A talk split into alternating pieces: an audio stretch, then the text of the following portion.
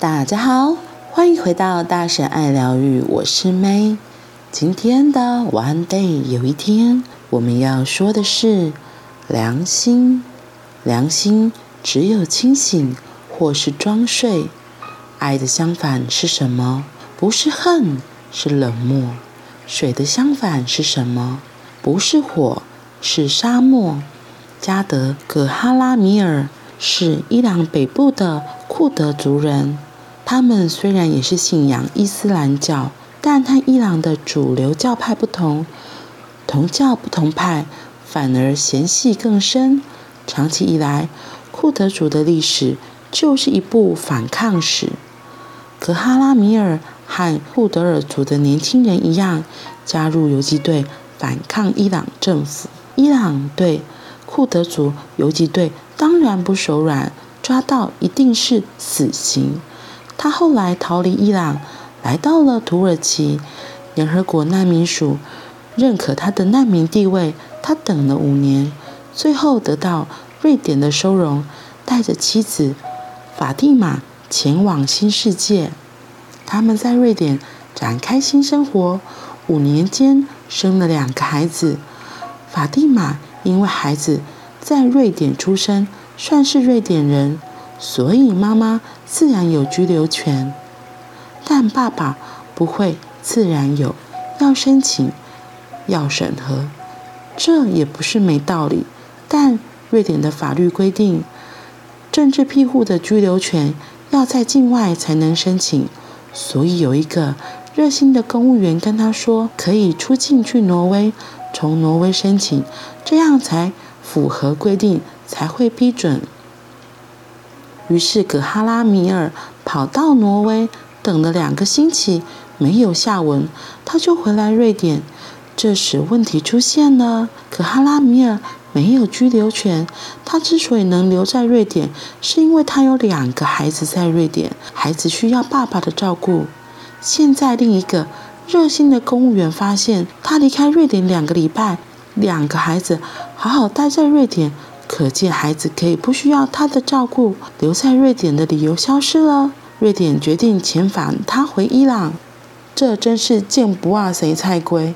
但法律像一堵钢墙，冰冷的屹立在那儿。一个离乡背井的库德族人怎么能撼动？谁管他回去伊朗会不会受迫害，会不会被杀害？二零一四年四月十日。瑞典政府要将他遣返，他们把他带往机场，准备搭机。他的太太法蒂玛和支持他们的朋友决定与他同行。他们在旅客候机室向同班机的每位旅客说明可哈拉米尔的情况，希望大家给予人道的帮忙。结果，当所有旅客上了飞机，大家坐定，飞机却飞不起来。机械故障吗？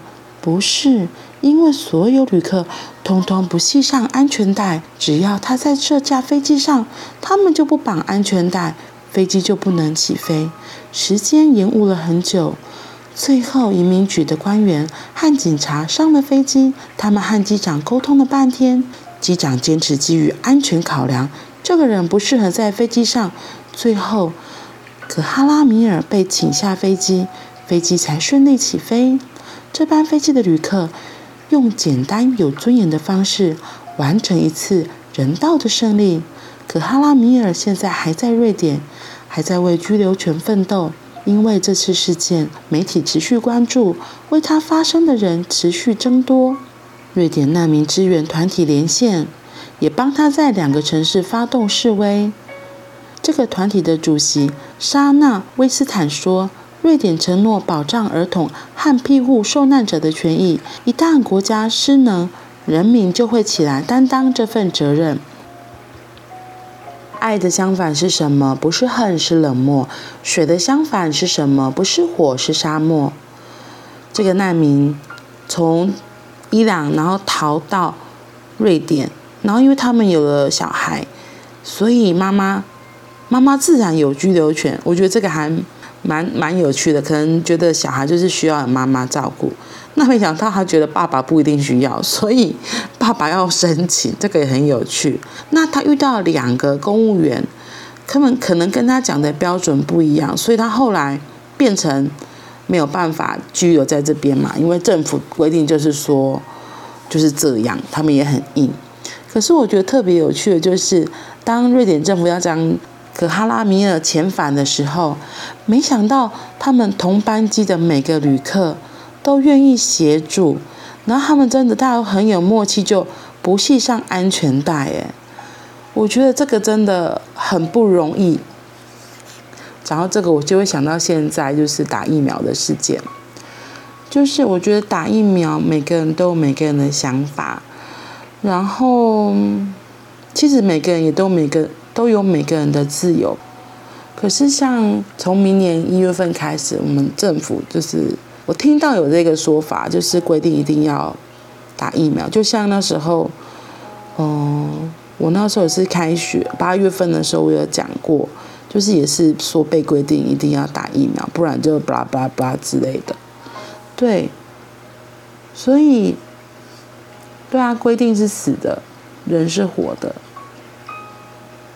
所以，真的，如果遇到了一些特殊的状况，我们怎么能够为自己的权益发声？然后怎么捍卫自己的权益？我觉得这个真的很重要。然后，我觉得那个他的太太真的很棒，他就跟他的朋友们，然后请求这个同班机的每位旅客的协助嘛，所以让他们也感动，所以才能够知道，就是要好好的拯救这个爸爸，因为。你知道，爸爸等于如果他离开，他离开了瑞典，被遣返回伊朗，我觉得真的有可能就是真会死路一条了，要不就被关到死吧。对呀、啊，所以他在讲的是，到底我们怎么能够保卫、保障弱势？然后真的像，我觉得国际间真的太多的战争或是一些冲突发生，那很多人可能都是无辜的受害者。如果在我们有能力的范围内，我们到底可以为这个国家、这个社会或这些人贡献出什么？我觉得这个是很值得探讨的。因为就像他这里前面说的，其实爱的相反不是恨，是冷漠。对啊，如果我们可以做我们可以做的，然后付出我们的心力，有钱出钱，有力出力，我觉得真的都很棒。嗯，这个国家、这个社会也会因为这些我们的一点点的善念，我们一点点的善行，会开始不一样的。好啦，那我们今天就到这里喽，我们明天见，拜拜。